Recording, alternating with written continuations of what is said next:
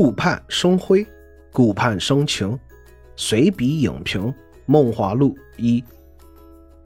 平平无奇古天乐，乡野村妇刘亦菲。神仙姐姐太美了，女娲的毕业作品。由杨洋导演、陈晓、刘亦菲主演的古装大剧《梦华录》正在热播。从目前市场反馈以及高达八点八分的豆瓣评分，这部剧的后续播放量完全不用担心。笔者很早就在关注这部剧，不仅是因为期待神仙姐姐时隔十六年再演古装连续剧，也不仅是对男女主演天作之合的期待，更是因为近年来对娱乐圈创作匮乏、审美倒退的失望不易言表。从而急需一部佳作，让人眼前一亮。如果一部影视作品既能引起足够多人的关注，又能唤起人们心中纯真质朴、积极向上的艺术审美，那么《梦华录》多半能入你法眼。当然，还有一个很个人的原因是，两年前由刘亦菲主演的迪士尼版《花木兰》全球上映。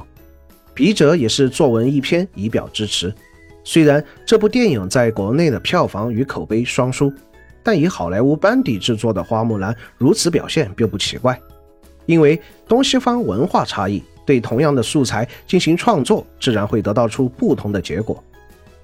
这就如同在国内不论如何热播的《西游记》或《长津湖》等，放到国外也反响平平。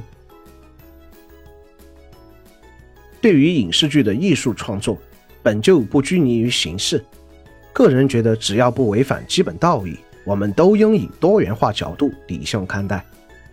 刘亦菲出道很早，近二十年的演戏生涯不算多产，但也一直持续输出。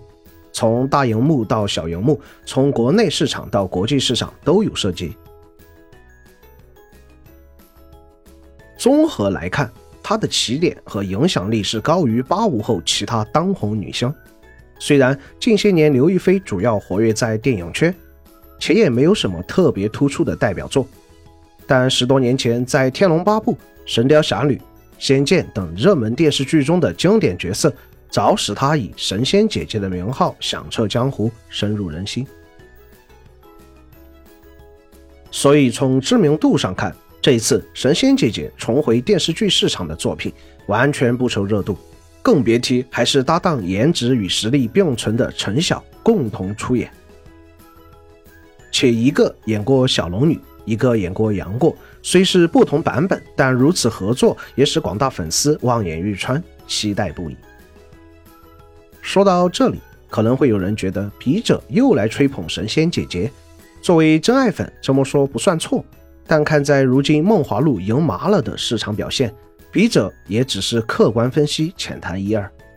当然，神仙姐姐的美貌也并非完美，很多观众都发现他大笑时容易露出牙龈，稍微拉低了点颜值。可笔者认为这反而有点锦上添花的反衬感。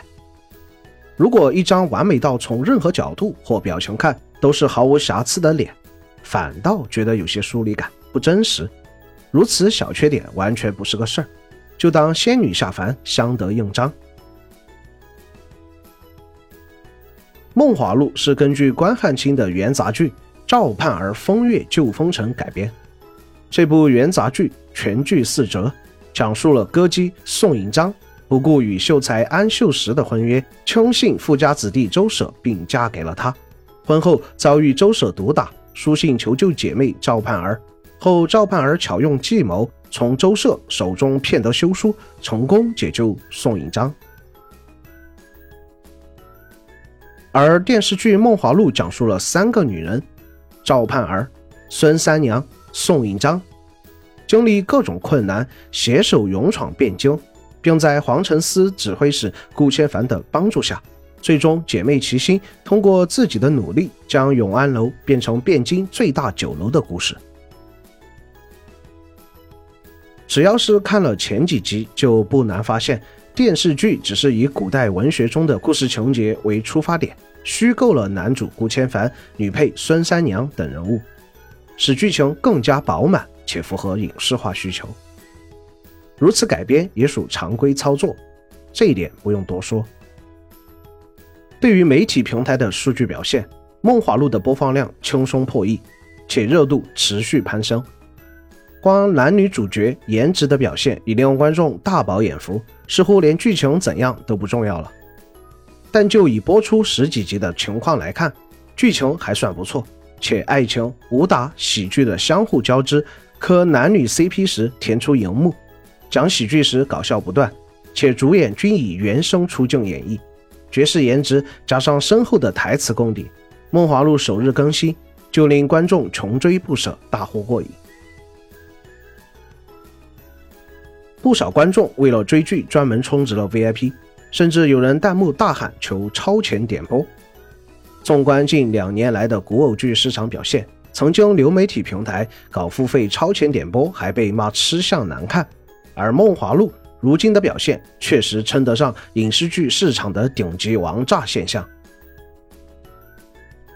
值得一提的是，《梦华录》六月二日首日就更新了八集，首周连更四天，共十四集。播放量持续暴涨，力压近期其他热门连续剧。究其原因，个人觉得主要有两点：一是审美问题，近些年人们逐渐厌倦各种网红脸、整容脸、滤镜脸等，而刘亦菲作为《梦华录》主演，个人觉得她的颜第一眼看虽算不上特别惊艳，但脸小精致，五官唯美不张扬，即使胖点也温润可人。虽然已过三十岁，但纯天然的状态非常耐看。再加上她清冷中带有一丝书卷气，其独特的气质有别于其他很多女明星。所以说，神仙姐姐辨识度高的颜值，加上多年口碑，想不红都难。二是《梦华录》制作精良，不仅人美如画，当中对宋朝景色的还原非常细腻。在 4K 分辨率显示器下观看，犹如欣赏油画一般。从两条美景到一草一木，再到一杯一茶的唯美呈现，几乎算得上是电影级制作水准。一看就是把钱花在创作本身上。很明显，该剧的投资不是注重流量明星的短期效益，更不会用抠图或超级滤镜的方式来忽悠观众的审美水平。